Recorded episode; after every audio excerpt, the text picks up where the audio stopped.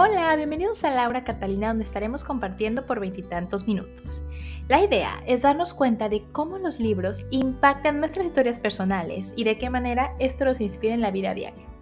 Es un espacio de frescura, de sinceridad, pero sobre todo es un espacio diseñado para nosotros. Así que pónganse cómodos y espero lo disfruten tanto como yo.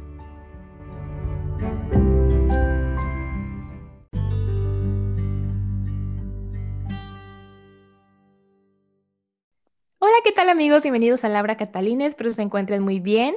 Yo muy contenta y emocionada con esta invitada que tengo el día de hoy. La verdad es que, híjole, esta chica, somos amigas desde hace, híjole, hace un buen rato, hace 10 años, un poquito más incluso. Y nos conocimos cuando entré a la universidad. Me acuerdo que yo en un principio le caía mal. Este, bueno, no le caía mal. Ya ven que todos tenemos a veces prejuicios de la gente. Y, y así fue. Y bueno, nos hicimos súper amigas y ha sido, yo creo que es de las amistades más bonitas que tengo de la universidad que sigo conservando hasta ahora. Y estoy muy contenta, yo siempre le digo que estoy, que la admiro muchísimo por todo lo que hace, eh, porque además de haber estado estudiando, pues era, estaba a punto de convertirse en mamá y ahora es mamá de dos niñas muy divinas. Entonces estoy súper emocionada que conozcan a mi querida amiga Isabel Pérez. ¿Cómo estás, guapa?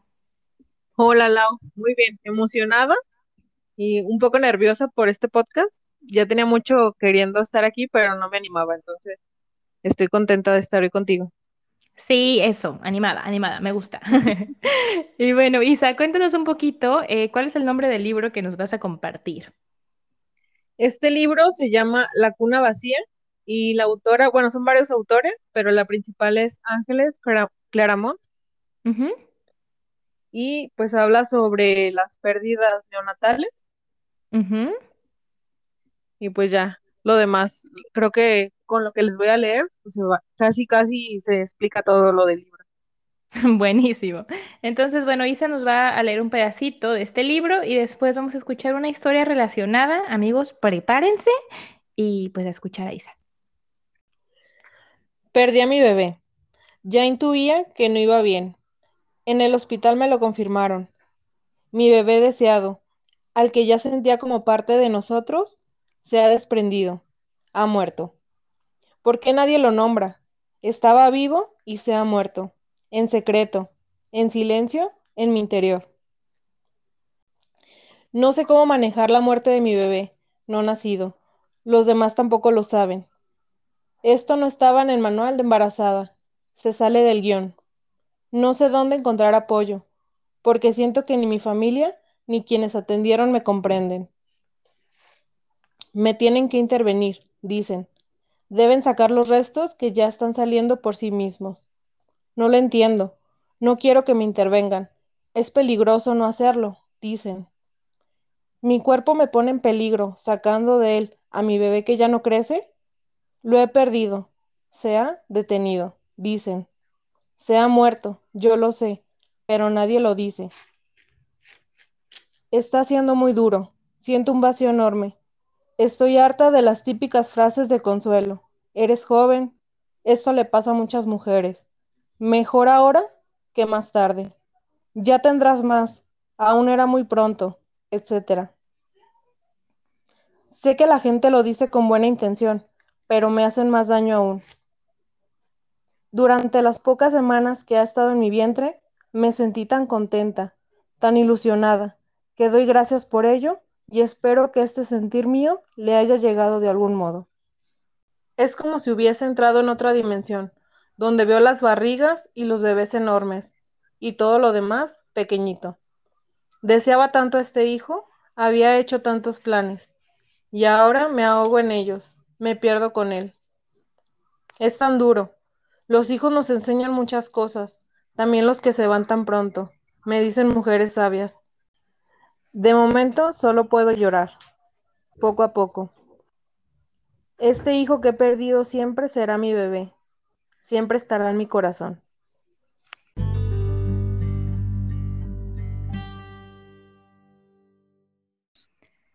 Híjole, oye, estuvo, estuvo fuerte eh, esa carta como la de la mamá a su, a su bebé. Eh, y me, o sea, me causa curiosidad, el libro más o menos que son como puras cartas no, No, son, sí hay muchas partes donde muchas mamás como platican experiencias de diversos puntos o procesos de un, de perder a un hijo, ¿no? Pero sí personas como especial, eh, que se dedican a eso, a, platican sobre cómo ahorita se vive el aborto, qué es un tabú, cómo que el proceso de la mujer. Son, este libro se divide como en cuatro partes y cada uno habla sobre un punto específico, ya sea eh, lo que vive una mujer, el proceso psicológico, el proceso médico. Mm, son varias partes, pero en todas agregan lo que la mujer vivió.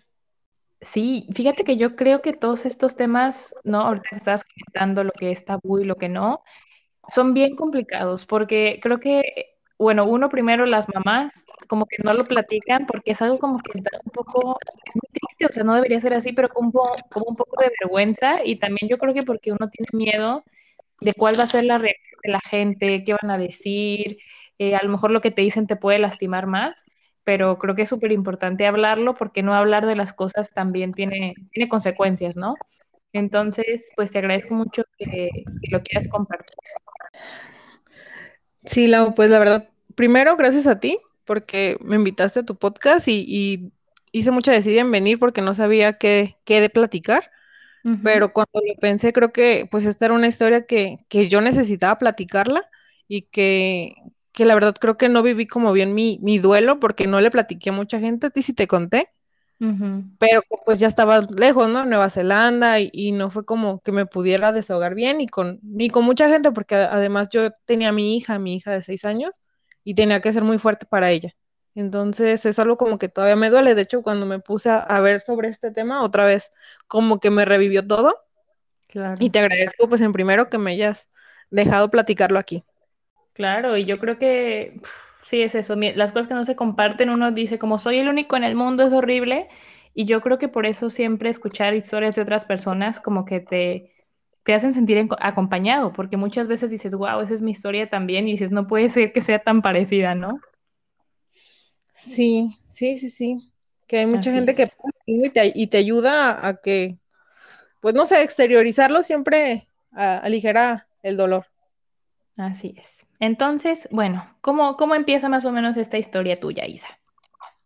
Bueno, pues yo, yo creo que esta historia para mí empieza cuando decido tener un, segundo hijo, que fue en enero del 2017, que yo y mi esposo decidimos de, pues bueno, sabes que yo creo que estamos muy bien ahorita, estamos como estables económicamente y, emocionalmente, entonces pues queremos tener otro hijo, ¿no? Yo fui hija única y no, que, no quería, nunca he querido tener un solo hijo, porque a mí no me gustó ser hija única, entonces yo quería como que mi hija tuviera, pudiera tener un hermano. Bueno, entonces, como yo siempre tuve problemas hormonales desde que, pues, desde que empecé con mi regla, de hecho, pues a mí me dijeron que yo no iba a poder tener hijos, pero pues me confié y ahí está Jessie, ¿verdad? Entonces, con esto yo tenía mucho que pues no me cuidaba y no salía embarazada. Entonces decidimos acudir con un especialista para iniciar un tratamiento donde pudiera ayudarme para yo quedar embarazada. Y pues así lo hicimos. Fuimos, eh, creo que como en febrero o enero de ese mismo año, 2017. Y a los cuatro meses de tratamiento, pues me hice una prueba y, dos rayitas, ¿no? Embarazada. Y no, pues desde ahí este, me puse muy contenta. Luego, luego le avisé a Julio que, habían salido dos rayitas y como pues yo soy muy ansiosa y, muy desesperada y lo estaba esperando mucho un bebé, pues fui ese día, me acuerdo, y me fui a hacer la prueba de sangre, porque me decía Julio, no, pues espérate, no es la primera. Y yo, no, voy a, voy a ir a ver, este, a ver, la de sangre, a ver cómo sale. Y ya me fui a hacer la de sangre y también estaba positivo. Y le hablé a mi ginecóloga para hacer una cita. Y ya, este, pues fui con mi ginecóloga, creo que el día siguiente me dio la cita o dos días después y me hizo un eco y pues se veía muy poquito porque tenía yo creo que unas tres semanas, cuatro cuando mucho de embarazo, casi no se veía. Entonces pues, me dijo, no, pues sí, estás embarazada, no se ve ahorita mucho por las semanas, pero si estás embarazada, entonces ya empieza con tu tratamiento, felicidades, ya, ya lo, lograron y, pues a mm. cuidar. Y, y, ya, pues entonces este, empecé con mi tratamiento de lo que son vitaminas y todo para cuidarte en tu embarazo, todo muy bien, todo muy normal. Empecé a ir con ella creo que cada mes o cada 15 días. Fue el primer mes cada 15 días y ya después dijo que iba a ir un mes, cada mes. Y bueno, entonces así yo creo que estuve mm, pues dos meses todo muy bien. Me acuerdo que con este embarazo yo tuve muchos achaques, muchos así, todo me daba asco, los olores, no soportaba los olores del perfume, muchos, más que entonces de repente me acuerdo que ya, o sea, me levanté un día, así, ah, un día y ya no tenía achaques, no, no me daban asco, podía comer bien y dije, ay, qué padre, ¿no? Ya, ya se terminaron los achaques y ahora sí a disfrutar mi, mi embarazo. Y bueno, lo vi normal. Entonces, este, me acuerdo que fui a una cita con mi ginecóloga cuando tenía como ocho meses, ocho semanas, perdón, y no me pudo atender mi ginecóloga, la, la que me, la que me atendía normalmente, me atendió otra, y cuando me revisó me decía que no se escuchaban muy bien los latidos, pero que sí estaban, que estaba muy bajito. Pero me dijo, sí, escúchalos, y yo la verdad no distinguí nada, pero ella decía que, que sí, que se escuchan, y dije, bueno, pues ella es la que sabe, ¿no? Ahí dice que Claro. están y, y que está bien, y bueno, me fui a gusto a mi casa. Y después de esa cita, creo que fue un mes más o tres semanas, cuando estaba trabajando y empecé a tener sangrado o manchas, porque ni siquiera fue mucho, como manchar de sangre. Y me así, como que sí me asusté, pero no tanto. Dije, bueno, a lo mejor es amenaza de aborto, que eso sí, seguido lo, tenía una prima que tuvo varios bebés y siempre le pasaba lo mismo. Y dije, a lo mejor es así, ¿no? Y seguí trabajando porque no era mucho y ya después en la noche volví a tener como otro, otro sangrado y le hablé a mi ginecóloga y ya me dijo, no, pues sabes que vente mañana. Y ya fui al día siguiente, ese para entonces fue, ¿qué día fue? Uh, el 11 de julio, el 11 de julio de 2017. Y ya fui con mi ginecóloga, pues yo, ginecóloga, yo muy tranquila. Pues la verdad no esperaba, yo dije, no es una amenaza de aborto y voy a tener que reposar. Pero pues ya me y me empieza a hacer el ultrasonido, me pregunta pues qué pasó, ya le dije que tuve algunos sangrados ligeros, pero pues ya empezó como todo desde ahí el terror porque pues la ves, ¿no? A las personas su, su expresión corporal y su y me empezó a, a hacer el, el, la ecografía y me decía, oye, eh, la vez pasada que veniste, que dice, ¿te revisaron? Y dije, sí, pues es que usted no estaba y me revisó otra doctora, pero que sí escuchaba los latidos, me dijo, sí, sí los escuchó, le dije, sí, y ya desde ahí dije, algo está mal, ¿no? Entonces, pues me está haciendo el eco y ya me dice, ¿sabes que tu bebé no, no tiene, no tiene latidos? Entonces, pues, ay, desde ahí fue como, no sé, como que se me hubieran arrancado el corazón. Horrible. Entonces, pues ya me, me dice que, que no tiene latidos y, y que mi bebé se quedó de, de siete, de siete u ocho semanas. Entonces, se Mm, podría decir que la última vez que fui al ginecólogo, o como fue la última vez que lo escuché con, con su corazón latir, o ya no estaba, la doctora no, no supo, no, o sea, la verdad ya no supe qué pasó, pero a partir de ahí mi bebé dejó de crecer, por eso dejé de, ya después que me puse a leer com- como los síntomas de un aborto diferido, que así le nombran, ujú, el- uno de los síntomas es que ya dejas, de repente así, dejas de tener eh, achaques. ujú. Y pues a mí me pasó así, de repente digo ya nada, y yo pues la verdad nunca pensé que eso significaba que pues mi bebé ya, ya se había muerto. Y lo tuve así pues como cuatro semanas. Wow, sí, Entonces pues muchísimo también tiempo. que como que, bueno, que me dio mucho, fue como un shock, ¿no? Que ya tenía yo cuatro semanas con mi bebé muerto en mi, en mi vientre.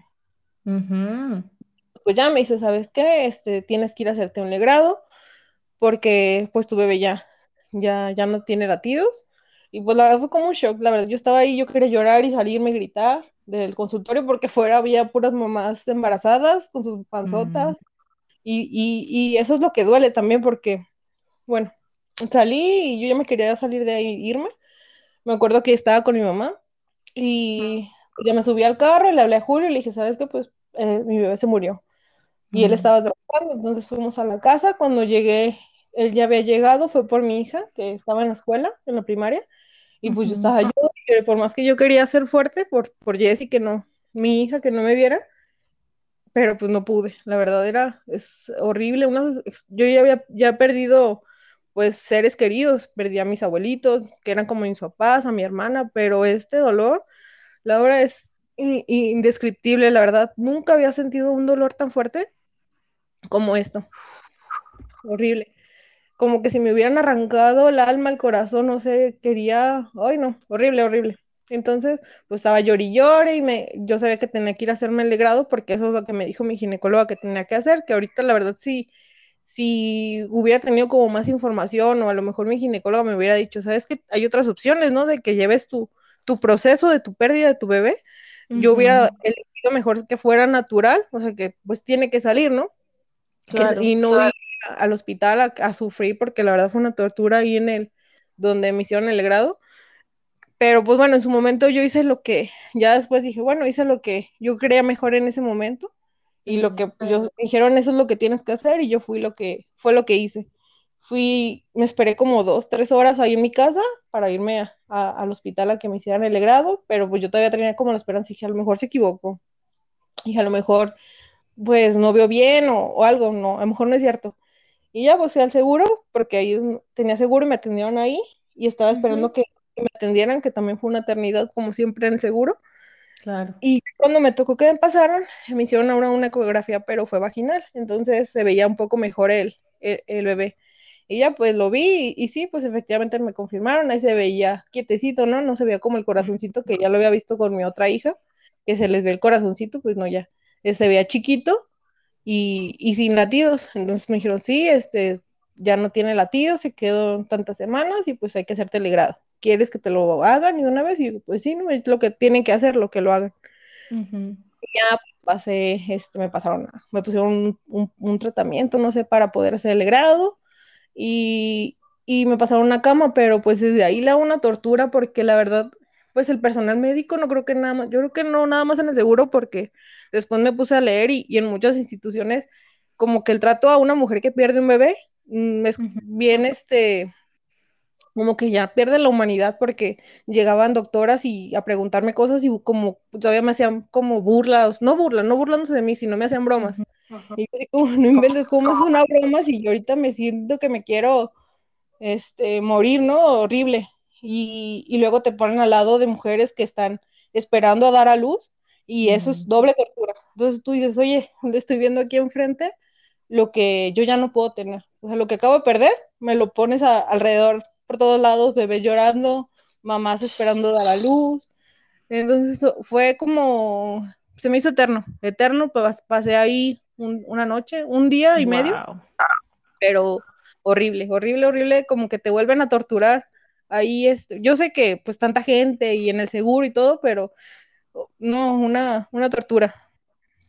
Entonces, pues ya pasó eso, me hicieron el procedimiento, pero pues todo el momento fue, todo el proceso fue horrible, la verdad te digo, si yo hubiera podido tener más conocimiento o apoyo de alguien que me dijera, ¿sabes qué? Puedes hacerlo diferente, puedes uh -huh. casa, que tu bebé decida salir y, y, y, tú estar más tranquila que vivir este infierno, pues lo hubiera elegido y ojalá haya más información para esto, porque es una doble tortura eh, para pasar por un legrado. Después, a lo mejor yo no dudo que si haya algún momento que se tengan que hacer, porque uh -huh. a lo mejor tu cuerpo puede, no lo hace naturalmente, pero si puedes elegir esperar hacerlo naturalmente y vivir tu, tu dolor en tu casa con tu familia sin esa tortura, pues sería lo, yo creo que lo ideal. Wow, estoy así como súper en shock. Claro, porque, y yo creo que a veces sucede que las personas que tienen un trabajo y lo hacen todos los días y todo el tiempo es como que, ay, pues otra persona más, ¿no? Pero es como, no sé, me recuerda mucho a, a, todos, creo que todos en cualquier profesión que tengamos, pues a veces te toca hacer cosas repetitivas, ¿no? Y como que tenemos que recordar ser más empáticos y que esa persona es el momento más importante, más doloroso, más triste, más feliz, ¿sabes? O sea, depende de la emoción y a lo que te, a lo que te dediques, pero ser como mucho más empático, ¿no? Porque la gente, pues no sabes por todo lo que están pasando. Sí, la verdad es que mm, se pierde, o sea, tanto que lo haces diario, pierdes, se te olvida que pues atiendes a personas que, que están sufriendo, o sea, que están viviendo una experiencia horrible y, y, y haces, hacen que tu proceso todavía sea más horrible de lo que ya es. Más difícil, claro.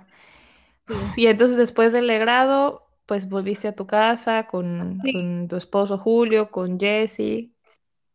Sí, pues después de que me lo hicieron, eh, duré ahí una noche. Al día siguiente, pues se supone que tenías que durar creo que 24 horas en observación, pero yo, y era fin de semana, la verdad no me acuerdo bien, creo que sí era domingo. Este, le hablé, el doctor que le tocaba de guardia, le dije que pues que ya, que yo ya estaba bien, que me dejara, que me diera de alta y decía que no, que porque era más tiempo. Pero pues ahí como que lo convencí y me dio de alta porque la verdad era una tortura estar ahí, yo ya me quería ir a mi casa con mi familia. y me dieron de alta ese día, al día siguiente que fue 12 de julio, ¿no? Sí, fue, no, el 13 de julio, el 13 de julio me dieron de alta y, y ya pues horrible, yo fue mi hija por mí, pero tío, tenía que estar, yo siento que no viví bien mi proceso de, de mi pérdida porque pues yo tenía mi hija de seis años que dije, bueno, pues perdí a mi hijo, pero pues aquí está mi hija, ¿no? Tengo que, disfrutarla y ser fuerte por ella y, y sí, o sea, casi no lloré, ya después salí, bueno, casi no lloré cuando ella me veía, porque todas las noches, durante dos meses, yo creo que todas las noches yo lloraba, mientras me bañaba, lloraba, sentía horrible, o sea, era como que si me hubieran arrancado una parte de mí. Es decir, este, y digo, le platiqué a algunas personas, no muchas, pues mi familia sí supo, algunos sí fueron como a visitarme y pues a, a tratar de consolarme, algunos amigos, pocos les platiqué, pero yo no quería hablar con nadie, me acuerdo que a ti te mandé un mensaje y te platiqué. Este, algunos otros les platiqué, me hablaban y yo, la verdad, yo no quería hablar con nadie porque yo cada que lo hablabas y ahorita me dan ganas de llorar, imagínate cuando había pasado. Entonces, así estuve, este, como dos meses o tres, hasta que, bueno, después llegó Lía, que ya se en otro podcast platicar sobre Lía, pero sí, sí fue muy, muy doloroso y, y yo creo que sí hace falta como más información para que las mujeres que lo viven puedan vivir esto diferente.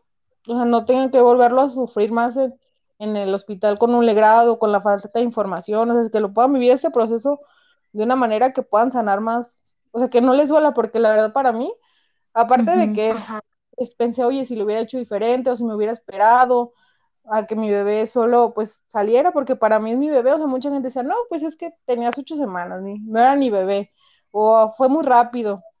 La verdad es que el amor que yo sentía por mi hijo es el mismo que yo siento por mis dos hijas. Y cuando me preguntan, oye, pues ¿cuántos hijos tienes? Yo quise decir tres, tengo tres porque yo tengo tres hijos. Pero pues es difícil que, oye, tres, ¿y dónde está el tercero, no? Y ya, pues mejor evitas y pues de dos, mis dos niñas pero pues yo realmente pues soy mamá de tres y yo amo a mi hijo y porque yo siento que era niño. Entonces, yo, mi hijo está presente, de hecho, pues hasta un tatuaje me hice porque yo creo que una de las cosas de lo que más te duele es que las personas, es como que si no hubiera existido. O sea, tú dices, oye, mi hijo existió, lo amé, yo me imaginé con él, estuvo en mi, o sea, estuvo en mi vientre tanto tiempo, ¿no? O sea, sí existió. Y cuando de esta manera es como que, ah, ok, eh, tuviste un aborto, no pasa nada, ya. O sea, como que si tu hijo no hubiera existido. O sea, no hay como, no le puedes hacer un funeral, no puedes hacer esto porque pues no te entrega nada de tu, de tu hijo. Y eso también creo que lo que duele mucho es que, que pareciera como que si no hubiera existido y tú dices, oye, sí existió, o sea, me dolió, lo amé y lo sigo amando, pero, la, pero alrededor, o tu misma familia es como que si no, o sea, nunca hubiera existido. Sí, claro. Como que a veces creemos que podemos como validar el dolor de otras personas, ¿no? O sea, como que, ay, no, eso no te debería doler tanto, como eso que decías de que no, pues fue un bebé de ocho semanas, no te debería doler tanto que si ya tuviera seis meses, es como justo lo que dijiste, o sea, claro, él desde el momento que, que tú supiste de su existencia y lo empezaste a amar, entonces esas o sea, esos son los tipos de comentarios que uno tiene como mucho miedo de recibir, ¿no? Yo creo cuando, cuando pasan estas cosas y cuentas las historias. Y, uff, sí, muy fuerte. Sí.